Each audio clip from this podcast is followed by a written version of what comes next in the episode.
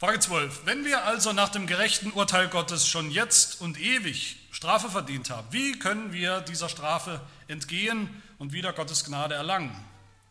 Gott will zu seinem Recht kommen, darum müssen wir für unsere Schuld entweder selbst oder durch einen anderen vollkommen bezahlen. Frage 13. Können wir aber selbst für unsere Schuld bezahlen? Nein, sondern wir machen sogar die Schuld noch täglich größer. Frage 14, kann aber irgendein Geschöpf für uns bezahlen? Nein, denn erstens will Gott an keinem anderen Geschöpf strafen, was der Mensch verschuldet hat. Zweitens kann kein Geschöpf die Last des ewigen Zornes Gottes gegen die Sünde ertragen und andere davon erlösen. Frage 15, was für einen Mittler und Erlöser müssen wir denn suchen? Die Antwort, einen solchen, der ein wahrer und gerechter Mensch und auch stärker als alle Geschöpfe, also auch wahrer Gott ist.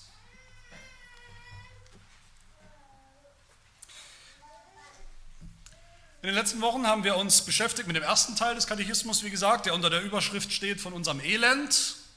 Wir hatten gesehen, das ist nicht nur der erste Teil des Katechismus, das ist eigentlich auch der erste Teil unseres Lebens. Ich meine jetzt nicht so sehr von der Jahreszahl her, sondern das ist im Grunde, haben wir gesehen, die negative Grundvoraussetzung, mit der wir geboren werden, dass wir im Elend geboren werden als Menschen, alle, dass wir im Ausland geboren werden, im Exil geboren werden, verbannt aus dem Garten Eden. Wir werden nicht mehr im Paradies geboren, im Garten in Eden, sondern in einer Welt, die längst gefallen ist, die durchzogen ist von Sünde. Hineingeworfen in eine von Sünde verzerrte Welt und wir mit ihr. Wir sind ja mit in Leidenschaft gezogen. Und diese Tatsache, dass wir im Elend leben als Sünder, das ist die Erklärung schlechthin für alles, was nicht stimmt mit dieser Welt, mit dieser Schöpfung, für alles, was nicht stimmt mit uns. Und ich hoffe, wir haben genügend Selbsterkenntnis, dass uns das selbst auffällt, was mit uns nicht stimmt. Wer das nicht weiß, wer diese Grundvoraussetzungen des Lebens nicht kennt, nicht anerkennt, wie vergiftet unser Wesen ist, wie der Katechismus uns erinnert hat, wie krank er ist, wie tot wir sind in unseren Sünden, geistlich tot. Wer das alles nicht kapiert, der wird natürlich nie fragen, wie der Katechismus fragt. Den interessiert diese Frage nicht. Der wird nicht fragen nach einem Ausweg aus diesem Dilemma. Der wird nicht suchen nach der Erlösung. Der wird nicht suchen nach einer Arznei für, für unsere Krankheit. Der wird nicht suchen nach dem Arzt. Der wird niemals suchen nach einem Erlöser. Aber umgekehrt, wer diesen ersten Teil, wer dieses Elend, wer sein Elend als Mensch, als Sünder einmal verstanden hat, begriffen hat, dem machen all diese Fragen, mit denen wir uns heute beschäftigen werden, auch Sinn. Das sind dann auch seine Fragen. Nämlich, der wird sich auf die Suche machen nach einem Erlöser, nach dem einzigen Erlöser, den es gibt und geben kann. Wir haben letzte Woche gehört von der Gerechtigkeit Gottes, von der absoluten Gerechtigkeit Gottes, dass Gott ein durch und durch gerechter Gott ist, ein Gott, der völlig gerecht ist in seinem Urteil, in seiner Strafe, ein Gott sogar, der völlig gerecht, gerechtfertigt wäre oder gewesen wäre, wenn er alle Menschen, die jemals gelebt haben, in die Flammen der ewigen Hölle, der ewigen Hölle verdammt hätte. Wir haben aber auch gesehen, letzte Woche schon, wie der Katechismus etwas, etwas andeutet, etwas vorwegnimmt, was eigentlich noch zu früh ist in diesem ersten Teil vom Elend, eigentlich ein Fremdkörper ist, in Teil 1, nämlich Frage 11, ist Gott denn nicht auch barmherzig bei all dem, bei seiner Gerechtigkeit, bei seinem Zorn und seiner Strafe? Ist Gott denn nicht auch barmherzig? Und natürlich ist das, das ist die Frage aller Fragen. Das ist die Frage, die Menschen immer schon beschäftigt hat, wenn sie sich mit Gott auseinandergesetzt haben. Ist Gott denn nicht auch barmherzig? Das ist die Frage, die die Reformation angestoßen hat. Das war die Frage Martin Luthers. Wie bekomme ich als Sünder, wenn das stimmt, dass ich so ein schlimmer Sünder bin, wie kann ich einen gnädigen, barmherzigen Gott bekommen oder finden? Wie oder wo? Oder wie der Katechismus eben sagt, wie können wir der Strafe entgehen und wieder Gottes Gnade erlangen? Das ist die Frage aller Fragen. Und das entfaltet unser Katechismus nicht nur jetzt in den Fragen, sondern im ganzen großen Mittelteil, in diesem ganzen Teil 2, diesen Ausweg, diese Arznei, diesen Weg zurück aus dem Elend zu Gott, nach Hause, wenn wir so wollen. Wenn Teil 1 davon handelt, dass wir nicht mehr zu Hause sind, dass wir im Elend leben, Da geht es in Teil 2 darum, wie wir zurückfinden, wie wir wieder zu Gott gehören können in Jesus Christus. Ich will mal ganz kurz ein paar äh, äh, Sätzen die, die, diese Logik entfalten, die hinter diesem zweiten Teil steht, dass wir da ein bisschen auch den Überblick haben. Wenn es stimmt, dass wir als Menschen, alle Menschen, hoffnungslos Sünder sind, verloren sind im Elend, dann, so unser Katechismus ist die Logik, dann muss ein anderer Mensch her, der nicht ist wie wir, der nicht ist wie Adam, ein vollkommener Mensch, der auch Gott ist, der kann uns retten. Das werden wir uns heute anschauen. Aber dann geht es weiter im Katechismus im Teil 2. Das heißt nicht, der rettet einfach alle. Da wird nicht die ganze Welt einfach automatisch gerettet. Wir müssen schon glauben an ihn, an diesen Messias, diesen Erlöser. Dann rettet er uns. Und das wirft dann die Frage auf, in Teil 2 die Frage nach dem Glauben eigentlich. Was ist eigentlich Glauben? Wie tut man das? Und was ist der Inhalt des Glaubens? Dann kommen wir zu dieser Auslegung des Glaubensbekenntnisses im Katechismus. Was ist der Inhalt des Glaubens, was wir glauben müssen? Und darin geht es um den Vater, den Sohn, den Heiligen Geist. Gott. Und dann schließt sich logisch die Frage an, in Teil 2, woher kommt dieser Glaube? Wie können wir ihn bekommen? Nämlich durch die Predigt und die Sakramente und auch durch die Rolle der Zucht in der Gemeinde. Das alles ist Teil 2 und das ist eine, eine Logik, das hängt alles miteinander zusammen. Das ist der Weg, der geistliche Weg, das ist der Weg nach Hause zu Gott. All das, was wir hören werden. Aber heute sind wir erstmal, wie gesagt, bei Sonntag 5 und der setzt natürlich voraus, was wir gerade gehört haben von der Gerechtigkeit Gottes. Gott ist gerecht.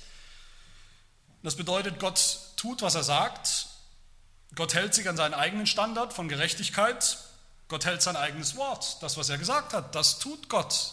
Daran hält er sich. Und was war das Wort?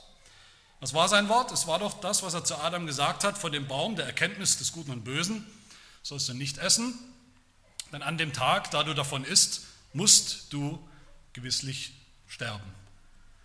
Diesen Tod, dieses Gericht, diesen Fluch hat Gott angedroht und Gott wäre nicht Gott, er wäre nicht gerecht, wenn er das nicht tun würde. Und er tut es. Er verhängt diese Strafe. Römer 6, 23, der Lohn der Sünde ist der Tod. Meine Lieben, die Lösung für dieses Problem, für dieses Dilemma, dieses menschliche Dilemma, dass wir Sünder sind, dass wir uns selber nicht erlösen, nicht, nichts retten können, nichts beitragen können, nicht einfach alles wieder zurück auf Anfang irgendwie setzen können. Die Lösung ist Gerade nicht, was so viele denken, was so viele sagen, dass Gott seine Gerechtigkeit einfach für einen Augenblick oder mal für eine längere Zeit einfach ausschaltet und, und vergisst und einfach gnädig ist, einfach vergibt und vergisst, was war. Das geht nicht. Das wäre gegen die Gerechtigkeit Gottes und das müssen wir begreifen. So sagt der Katechismus in Frage 12 auch nachdrücklich, Gott will zu seinem Recht kommen, Gott wird zu seinem Recht kommen. Er schaltet nicht sein Recht aus um des Evangeliums willen. Er ist der heilige und gerechte Gott. Er wird zu seinem Recht kommen. Und darum heißt es, darum müssen wir für unsere Schuld entweder selbst oder durch einen anderen vollkommen bezahlen. So oder so, das sind die zwei Möglichkeiten. Aber es muss jemand bezahlen. Es geht nicht ohne Bezahlung. Gott setzt die Strafe nicht aus. Auf keinen Fall. Er ist gerecht. Und er wird zu seinem Recht kommen. Die Sünde Adams, die jetzt ja auch unsere Sünde ist, die wir auch tun, die wir täglich tun, für diese Sünde muss bezahlt werden. In einem, in einem gerechten Universum, in einem Universum, in dem Gerechtigkeit herrscht, weil ein gerechter Gott regiert, geht es nicht anders. Wir haben gehört, wir haben Gottes Ehre, Gottes höchste Majestät haben wir beschmutzt. Wir haben Verrat betrieben an seiner Heiligkeit. Und das kann nicht bleiben. Dieser Makel muss weg. Es muss jemand bezahlen. Die Strafe löst sich nicht einfach in Luft auf. Das ist eine ganz wichtige Grundlage hier, die leider viele große Teile der Christenheit auch ausblenden oder vergessen haben. Im Evangelium geht es nicht einfach darum, oder geht es gar nicht darum, dass Gott einfach nett und freundlich ist und ignoriert, was Sünder tun und einfach so vergibt. Im Evangelium geht es um Erlösung. Erlösung ist Loslösung. Erlösung bedeutet, da wird ein Lösegeld, da wird ein Preis bezahlt. Da muss eine Strafe gezahlt und getragen und erfüllt werden, damit irgendjemand befreit wird, damit irgendjemand ziehen darf, gehen darf. Im Evangelium geht es um Genugtuung vor Gott, dass seiner Gerechtigkeit Genüge getan wird. Gott will zu seinem Recht kommen. Und die einzige Frage eigentlich, die, die der Katechismus heute in diesen Fragen beantwortet, die einzige Frage ist die Frage, wer macht's? Wer kann das tun? Wer kann bezahlen? Das ist die einzige Frage eigentlich, um die es geht. Und die Möglichkeiten, die diskutiert werden, sind dreierlei. Erstens, in der ersten Frage vielleicht wir selbst, vielleicht können wir ja selbst bezahlen. Wir haben es eingebrockt, vielleicht zahlen wir und dann ist es erledigt. Oder zweitens ein anderes Geschöpf, ein Tier vielleicht oder ein Mensch, ein anderer Mensch. Oder drittens jemand ganz anderes. Das sind die Möglichkeiten, die wir uns anschauen wollen mit den drei Fragen. Zuerst die Frage, können wir vielleicht selbst bezahlen? Frage 13. Können wir selbst für unsere Schuld bezahlen? Nein, sondern wir machen sogar die Schuld noch täglich größer. Warum geht es eigentlich nicht, wenn wir mal für einen Moment drüber nachdenken? Kann nicht der, der gesündigt hat, der irgendwas falsch getan hat, dann wieder vielleicht besonders viel Gutes tun, gehorsam sein, besonders viel richtig machen, vielleicht doppelt so viel, damit er das Negative ausgleichen kann durch Gehorsam? Natürlich eine theoretische Gleichung, das ist Wunschdenken. Äh, wir haben gesehen, der Maßstab Gottes. Was ist der Maßstab Gottes? Was fordert Gott von uns? Sein Gebot, sein Gesetz. Frage 4. Ihn, Gott den Herrn, zu lieben von ganzem Herzen, mit ganzer Seele, mit ganzem Denken und den Nächsten zu lieben wie uns selbst. Das fordert Gott von uns, das schulden wir ihm. Und wir haben gesehen, wir schulden es Gott in Vollkommenheit. Nicht so gut wir können, nicht ein guter Versuch, nicht 50 Prozent oder 70 Prozent. Frage 5, wir erinnern uns, kannst du all das vollkommen halten, wie es Gott gebührt, wie er es von uns fordert? Die Antwort war nein, wir sind und bleiben Sünder, selbst als Gläubiger. Oder wie es Paulus, der Apostel Paulus in Galater 3 sagt, der Mensch, der diese Dinge, der das Gesetz tut, der wird durch sie leben. Also möglicherweise kann er wieder was gut machen. Wer das Gesetz hält, der wird dadurch leben, dann ist alles okay. Aber derselbe Apostel Paulus sagt eben auch, verflucht ist jeder, der nicht bleibt in allem, was im Buch des Gesetzes geschrieben steht, um es zu tun. Also der nicht alles haarklein und vollkommen tut, das ist der Maßstab Gottes.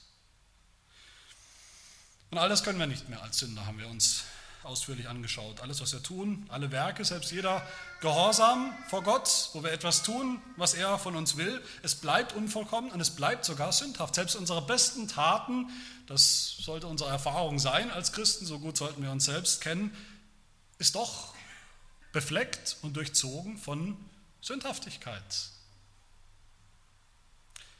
Alles ist eine Form und wird sehr leicht eine Form der Selbstgerechtigkeit, mit der wir Gott beeindrucken wollen, mit unserem Gehorsam. Selbst unsere besten Taten sind von Sünde durchzogen, wie es Jesaja sagt, Jesaja 64. All unsere Gerechtigkeit, nicht unsere Sünde, all unsere Gerechtigkeit ist wie ein beflecktes Kleid.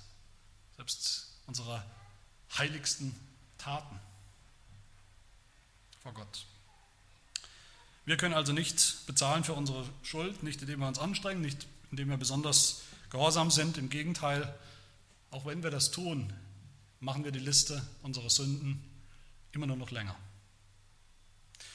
Dieser Weg ist für uns abgeschnitten. Wir sind und bleiben Sünder. Wir könnten schon bezahlen für unsere Schuld, aber nur indem wir den Tod, die Strafe, den Fluch, die Hölle bekommen, die Gott uns angedroht hat, aber nicht so, dass wir davon erlöst werden. Damit sind wir bei der zweiten Möglichkeit, Frage 14. Wenn wir es nicht können, weil wir die Liste unserer Sünden immer nur noch länger machen, selbst durch unseren vermeintlichen Gehorsam, kann es jemand anderes? Frage 14. Kann aber irgendein Geschöpf für uns bezahlen? Und die Antwort nein. Warum nicht? Zum ersten Teil zunächst mal. Erstens will Gott an keinem anderen Geschöpf strafen, was der Mensch verschuldet hat. Wir haben die ewige Strafe verdient. Wir haben als Sünder die Hölle verdient. Wir können nicht bezahlen, wir gesehen haben, für unsere Schuld. wer könnte dann für uns bezahlen, für unsere Schuld, sodass sie weggenommen wird? Irgendein anderes Geschöpf? Was ist damit gemeint? Ich sehe da zumindest mal zwei Möglichkeiten. Ein, Geschöpf, ein anderes Geschöpf könnte natürlich ein Tier sein oder eben ein anderer Mensch.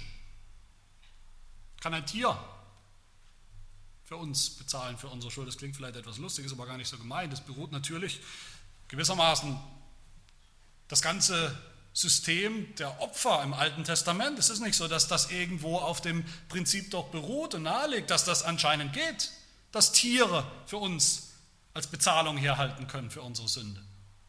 Das ist nicht so.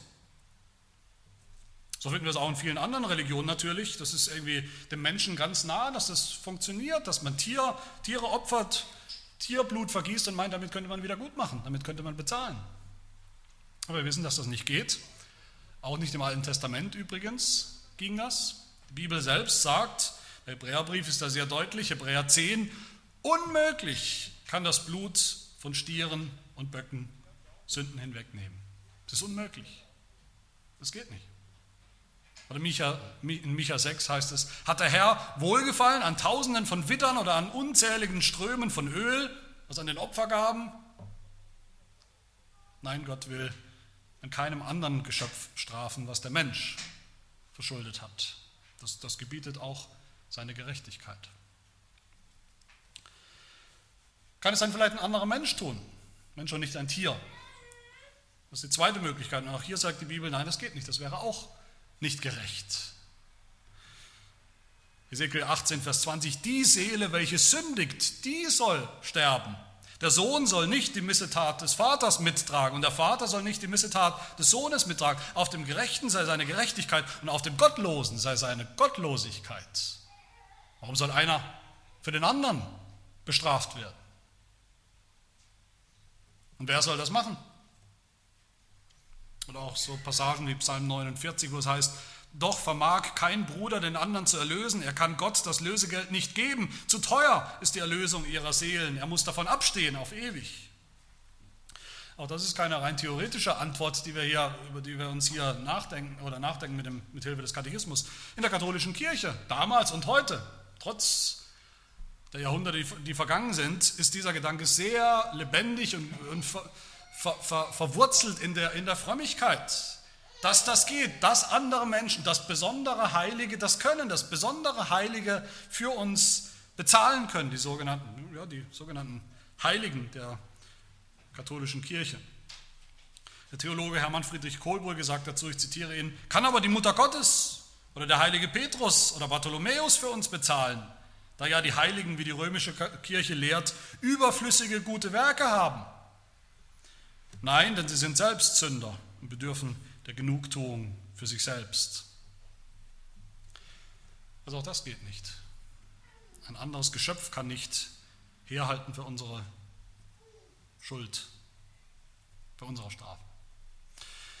Der Katechismus sagt dann hier zweitens, zweitens kann kein Geschöpf die Last des ewigen Zornes Gottes gegen die Sünde ertragen, und andere davon erlösen. Das ist die zweite Antwort auf diese, auf diese Frage.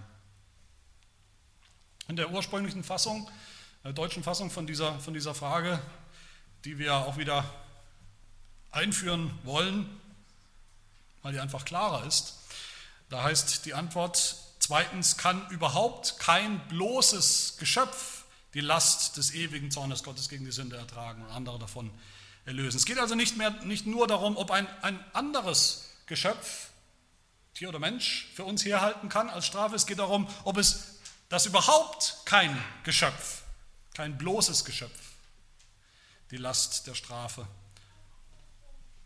so tragen kann, dass ihm Genüge getan wird und dass wir erlöst werden. Warum geht das nicht? Warum geht das nicht? Das geht nicht aus mindestens drei Gründen. Ein bloßes Geschöpf kann aus mindestens drei Gründen für uns nicht bezahlen. Der erste Grund, ein endliches, also ein sterbliches Geschöpf, wie wir Menschen das sind, oder ein Tier auch ist natürlich, ein endliches Geschöpf kann keine unendliche Strafe tragen. Das ist ein Ding der Unmöglichkeit. Kann ein endliches Geschöpf kann nicht einen ewigen Zorn Gottes tragen. Das ist mathematisch schon ein, ein Ding der Unmöglichkeit, dass wir endliche Geschöpfe eine unendliche Strafe ertragen oder austragen können bis zum bitteren Ende. Zumindest nicht so, dass eines Tages alles ertragen ist, wir sozusagen am Ende sind und dann der ewige Zorn Gottes dadurch ausgelöscht ist und jetzt wir zum Ziel kommen. Das ist alles bezahlt, das ist aus und vorbei, das geht nicht. Der zweite Grund, warum das nicht geht, dass ein bloßes Geschöpf die Strafe Gottes bezahlen kann, ist, dass der Preis für unsere Strafe einfach zu hoch ist.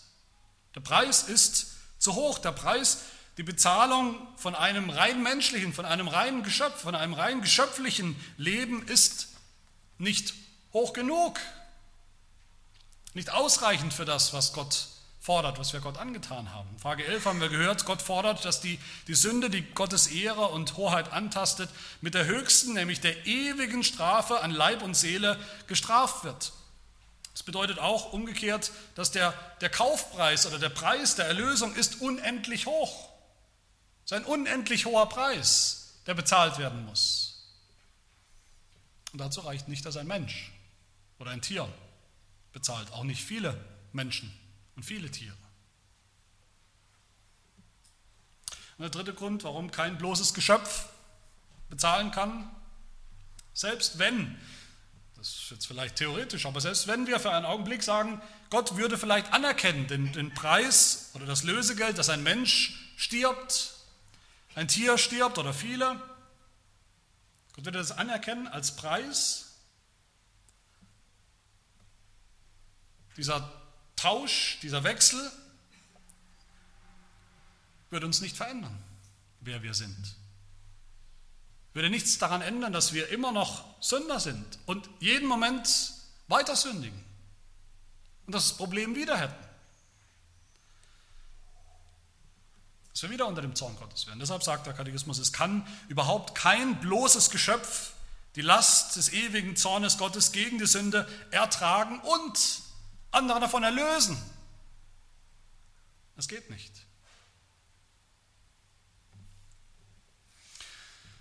Also wir können es nicht, wir können nicht bezahlen, kein Sünder kann das. Ein Sünder macht es nur noch immer schlimmer. Kein Geschöpf kann es, Tier oder Mensch nicht, ein bloßes Geschöpf kann, kann es nicht. Was bleibt dann überhaupt noch für eine Möglichkeit? Wie kann Gott retten, aber so retten, dass er beides ist, dass er gleichzeitig gerecht ist und barmherzig? Wie kann das gehen? Wie soll das gehen? darum geht es in der letzten Frage, in Frage 15. Was für einen Mittler und Erlöser müssen wir denn suchen? Und die Antwort einen solchen, der ein wahrer und gerechter Mensch und auch stärker als alle Geschöpfe, also auch wahrer Gott ist. Katechismus fragt uns hier nach einem Mittler. Ich denke, das verstehen wir. Ein Mittler ist jemand, der zwischen zwei Parteien steht, in dem Fall zwischen dem gerechten Gott und dem, dem Sünder, dem ungerechten Menschen. Dahinter steht ein ganz wichtiges biblisches Prinzip, das wir kennen müssen. Das Prinzip der Stellvertretung. Das Prinzip kennen wir schon, das kennen wir aus der Bibel, das kennen wir aus den anderen Sonntagen, die wir schon gehört haben, das kennen wir aus dem ersten Teil von unserem Elend. Unser Elend, haben wir gehört, ist ja gerade, dass wir in Adam sind, in dem gefallenen Adam sind wir. Adam ist unser Stellvertreter, wir sind in ihm. Er ist gewissermaßen unser, unser Oberhaupt, unser Mittler. In Adam sind wir gefallen, in Adam sind wir Sünder geworden, sind wir verdammt worden, sind wir verflucht worden. In Adam werden wir geboren als Sünder. Adam ist unser Stellvertreter, ob wir wollen oder nicht, in diesem ersten Bund, den Gott mit den Menschen gemacht hat. Adam war unser erstes Bundesoberhaupt. Aber retten kann er uns nicht, nicht mehr. Es ist aus und vorbei. Er ist gefallen und wir mit ihm. Es muss ein anderer Mittler her, ein anderer Stellvertreter. Aber Gott handelt immer so, auch heute noch. Gott handelt mit uns durch einen Mittler, er handelt mit uns durch einen Stellvertreter. Und wenn der Alte nichts mehr taugt, stellt sich eben die Frage, was für einen brauchen wir, was für einen sollen wir suchen. Ich hoffe, wir verstehen das, diese Logik, die Logik dieser letzten Antwort, wenn es heißt, einen solchen, der ein wahrer und gerechter Mensch und doch stärker als alle Geschöpfe, also auch wahrer Gott ist. Warum das so ist, wird ja in den, in den äh, vor allem im nächsten Sonntag, in den Fragen des, des nächsten Sonntages auch ausführlich erklärt. Da werden wir jetzt noch nicht im Detail dazu kommen. Hier will ich nur sagen, dass unser, was der Katechismus sagt, nämlich dass dieser Mittler, dieser Stellvertreter mindestens zwei Dinge, zwei Dinge muss er erfüllen, zwei Bedingungen muss er erfüllen. Er kann uns nur erlösen, wenn er ein Mensch ist.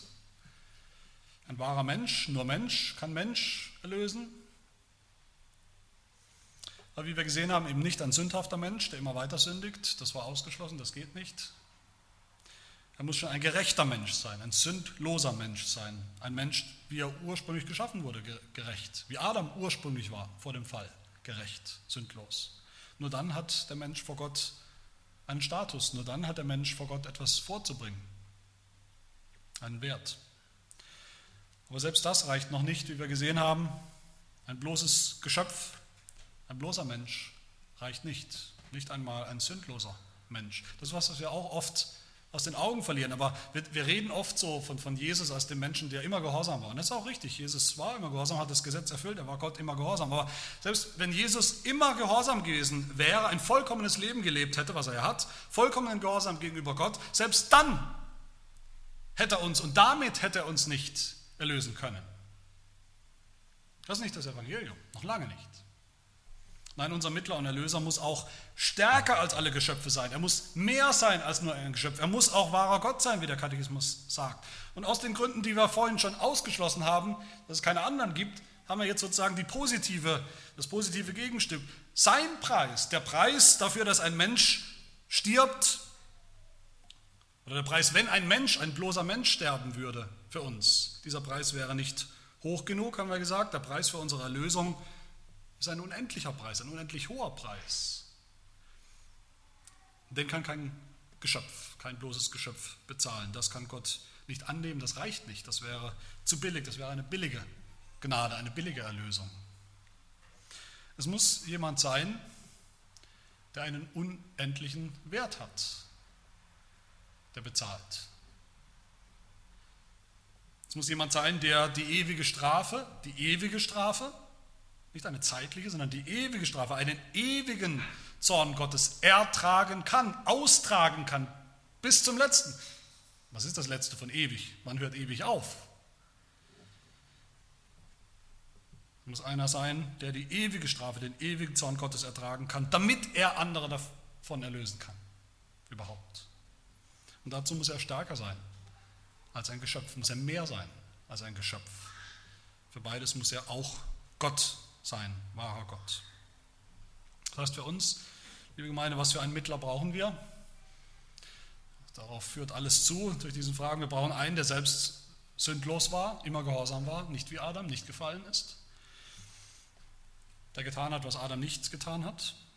Wir brauchen einen, der die ewige Strafe Gottes für die Sünde bis zum letzten auskosten kann und ertragen kann, tragen kann an seinem eigenen Leib bis zum Schluss, aushalten kann. Wir brauchen einen, dessen Wert in sich so hoch ist, so kostbar ist vor Gott, dass Gott sein Leben, sein Opfer, seinen Tod annehmen kann, akzeptieren kann als durch und durch ausreichend und angemessen, kostbar genug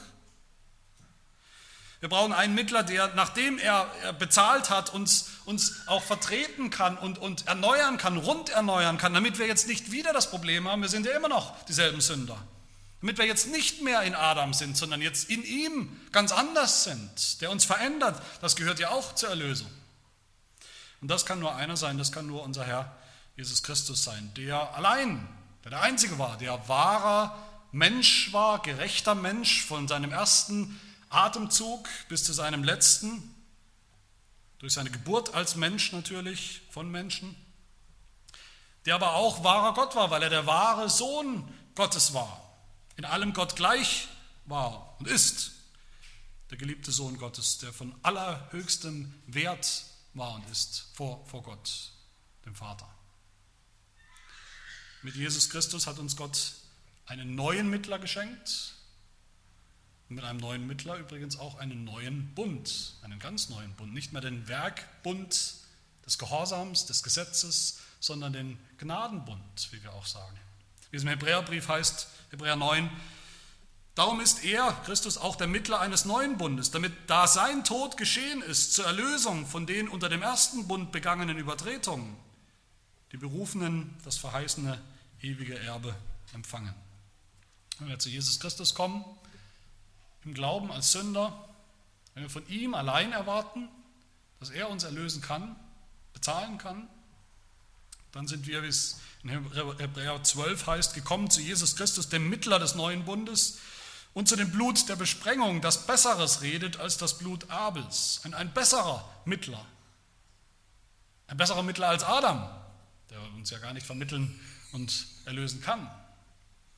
Wie Paulus sagt in 1 Timotheus 2, es kann überhaupt, es ist nur ein denkbarer Mittler, es kann nur einen Mittler geben, 1 Timotheus 2, Vers 5, denn es ist ein Gott und Mittler zwischen Gott und den Menschen, der Mensch Christus Jesus. So müssen wir das begreifen, so müssen wir das Evangelium begreifen.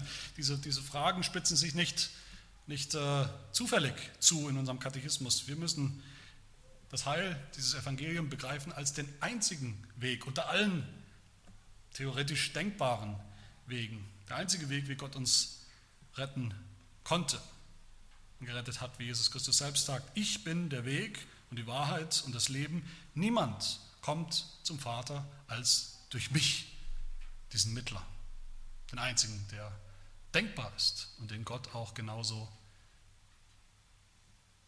bereitet hat.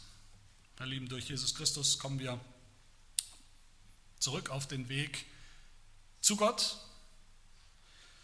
nach Hause, wenn wir zu ihm gehören als unserem Mittler, als unserem Stellvertreter vor Gott, wenn wir in ihm sind, in Christus sind, als unserem Erlöser. Lasst uns ihn suchen, diesen Heiland suchen von ganzem Herzen, mit, mit Glauben, mit Vertrauen an ihn und auf ihn. Amen. Wir wollen beten. Wir danken dir, Herr, dass du auf unser Elend geschaut hast, uns nicht verworfen hast, uns einfach deine makellose Gerechtigkeit hast spüren lassen in der ewigen Verdammnis, sondern hast geschaut auf unsere Last, hast dich unserer Lasten angenommen, der Last der Sünde, indem du uns einen Erlöser gesandt hast, den, der uns allein erlösen kann von all dem, den wahren und gerechten Menschen, Jesus Christus, der auch nie eine Sünde begangen hat, der gelebt hat, wie du es von Adam gefordert hast, der aber selbst auch wahrer Gott ist. Wir danken dir, Herr, dass er wirklich in der Lage war, den ewigen Zorn Gottes zu tragen, zu ertragen und uns davon zu erlösen. Also hilf uns, dass wir nicht weitersuchen, dass wir theoretisch oder praktisch nicht unsere Hoffnung auf irgendeinen anderen Mittler oder Rettungs- und Erlösungsversuche setzen, keinen anderen Erlöser uns zurechtzimmern als ihn allein, wie er uns in deinem Wort geoffenbart wird, als wahrer, gerechter Mensch und als wahrer Gott, damit wir das Heil nicht verlieren, damit wir gerettet werden, damit wir nach Hause finden zu dir, in die geistliche Heimat, den Himmel, die Herrlichkeit. Das bitten wir in Jesu Namen. Amen.